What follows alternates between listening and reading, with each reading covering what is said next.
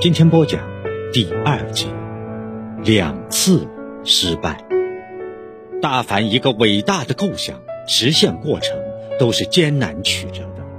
菲尔德却顶住了巨大的舆论压力，坚持自己的理想，终于得偿所愿，可谓功夫不负有心人。终于完工的电缆被源源不断的运进了船舱。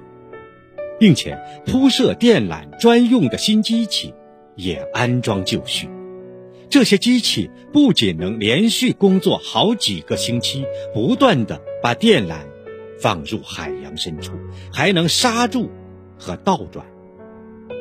参加这次前所未有的行动的，除了随时监控电流的，包括莫里斯在内的顶尖的电力专家和技术工程师们，还有。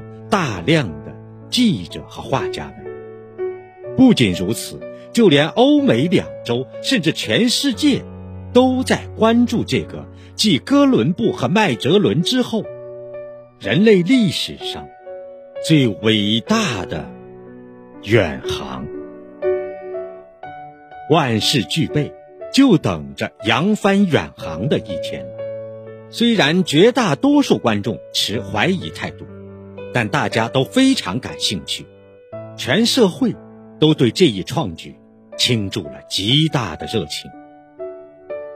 一八五七年八月五日，船队终于从爱尔兰瓦伦西亚的一个小港口出发了。在那里，从四面八方赶来的小船把即将远行的船队围得水泄不通，人们都想亲眼目睹。将电缆的一端固定在欧洲大地上的神奇过程，在大家自发组织的隆重的欢送仪式上，政府代表热情致辞，一位神父发表了一段感人肺腑的演讲，祈求上帝的保佑。随后，船队告别了热情的人们，渐渐消失在苍茫的海面上。人类历史上最大胆的设想，朝变成现实迈出了重要的第一步。计划是这样的：阿伽门农号和尼亚加拉号各自运载一半电缆，然后在大西洋中部的一个地方汇合。在那里，人们将两段电缆连接起来以后，两艘船背向而行，一艘向西。到纽芬兰，另一艘向东，至爱尔兰。这毕竟是第一次实验，所以谁都不知道间隔这么长的距离是否会影响电报信号。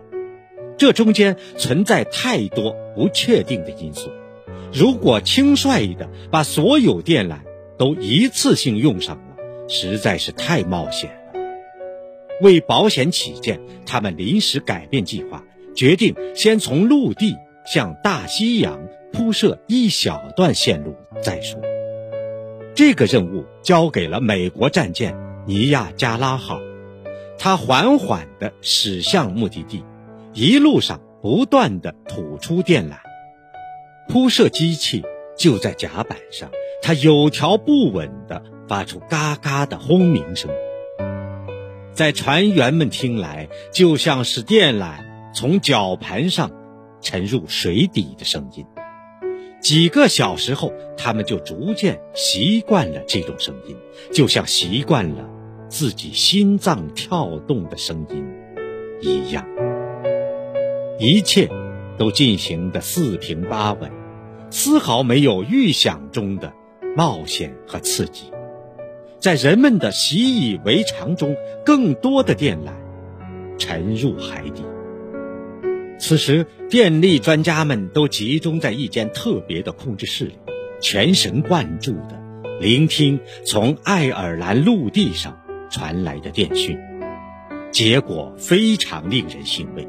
虽然从尼亚加拉号上早就已经看不到大陆的踪影了，但通过海底电缆传来的讯号仍然清晰无误，就像在大陆的城市之间的传递。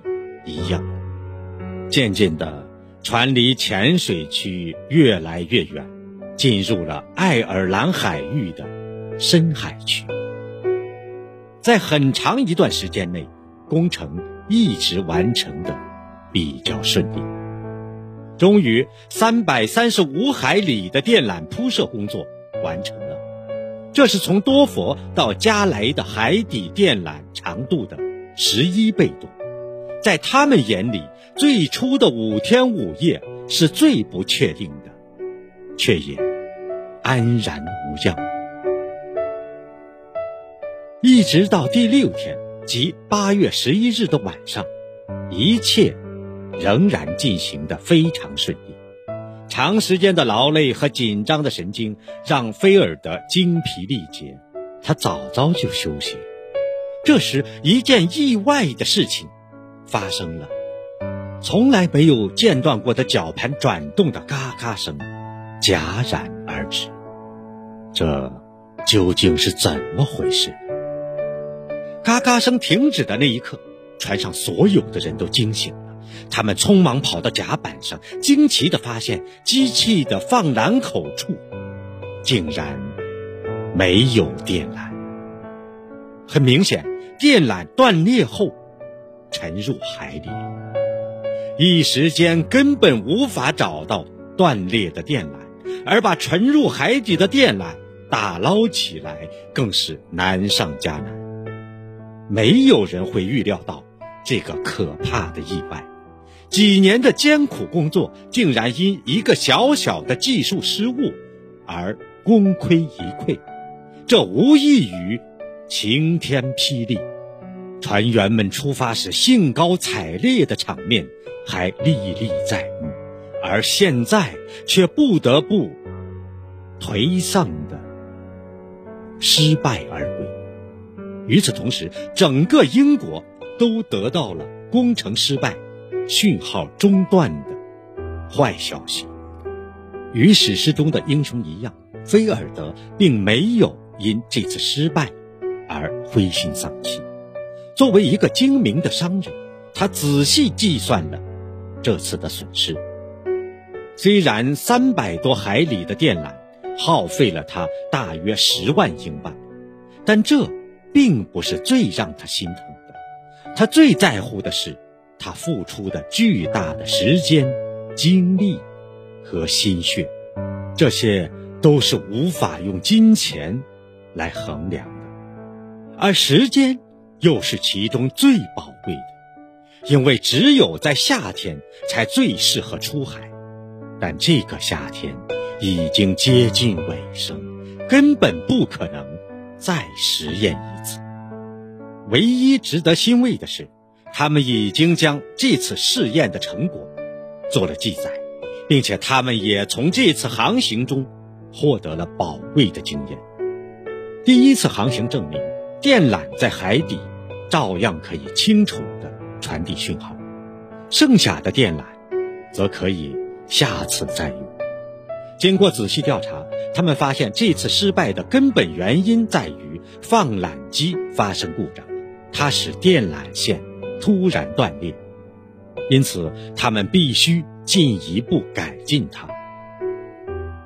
在匆忙的准备和漫长的等待中，一年过去了。一八五八年六月十日，还是这两艘船带着破旧的电缆和全新的信心，再次扬帆远航。考虑到在第一次航行中深海并没有对电报信号造成不良影响，因此这次航行仍然实行最初的计划。两艘船在大西洋中部兵分两路。同时向东西两个方向铺设电缆。由于事先已经预知七天后才能到达预定的地点，因此在最开始的几天里，船员们都过得比较平静。人们不像是在进行一项伟大而艰巨的任务，而是在惬意的度假，气氛显得非常轻松。水手们成群结队地站在甲板上，欣赏着壮丽的海景，就连放缆机也静静地躺在一边，好一派静谧和谐的画面。但这不过是变幻莫测的海洋的假面具而已。一场巨大的灾难正向他们袭来。从第三天开始，阿伽门农号的船长渐渐不安起来，气压表上的水银柱急速下降，一场狂风暴雨即将来临。没想到的是，暴风雨在第四天就迫不及待的来临了，这比预想的要快得多。那是一场百年难得一遇的飓风，就连在大西洋上最见多识广、最有经验的水手，都很少见到，却被倒霉的阿伽门农号赶上。按理说，阿伽门农号是英国海军的旗舰，不仅具备顶尖的设备，也曾多次在更为险恶的状况中化险为夷。这样的天气根本不足为惧。但现在的情况是，他为了承载电缆的重量，被彻底的整修了一番，船舱里还有沉重的电缆。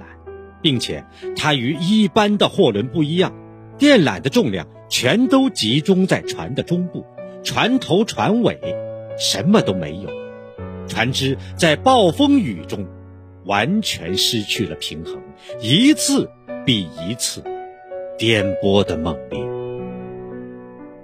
在暴风骤雨的威慑下，阿伽门农号似乎成了他取乐的玩具。船一会儿向右倾斜，一会儿向左倾斜，一会儿是船头朝上，一会儿是船尾在上，甚至有时候船尾与水平面呈四十五度角。凡是被巨浪击中的东西，瞬间就粉身碎骨。最可怕的一次是，整条船都剧烈的摇晃，连甲板上的储煤木板。都倒塌了，所有的煤块从天而降，就像一场黑色的冰雹。那些疲惫不堪的水手被像石头一样坚硬的煤块击中，很多人都受了伤。另外还有一些人则被厨房里倾倒的锅炉烫伤。这次巨大的风暴使船员们。受到了极大的刺激，其中还有一个人因此而精神失常。在紧要关头，一些人为应不应该将电缆扔进海里争执不下。船长最后决定保留电缆，虽然他的初衷是逃避责任，但最后的结果证明他做了一个正确的决定。漫长而艰难的十天。终于过去了，在上帝的庇佑下，阿伽门农号最终克服了艰难险阻，成功抵达预定地点，与其他船只汇合。虽然这天来的稍微晚了些，不过总算可以开始铺设工作。但很快，人们就感到事情远比他们想象的要严重的多。恶劣的天气和持续不断的颠簸，严重损坏了珍贵而脆弱的电缆，有的已经缠绕成一堆乱麻，有的外层的古塔胶保护层已经破裂。尽管这样，人们还是不愿过早放弃这次难得的机会。他们怀着最后的一丝希望，把损坏的电缆。扑到了海底。最后的结果是他们最不愿看到，却不得不面对的现实：二百多海里电缆被抛进大海后，很快消失的无影，就这样白白浪费。第二次实验正式宣告失败，船队再次灰溜溜的。返航了，两次试验都以失败而告终。菲尔德面对的将是股东们甚至整个世界的质疑。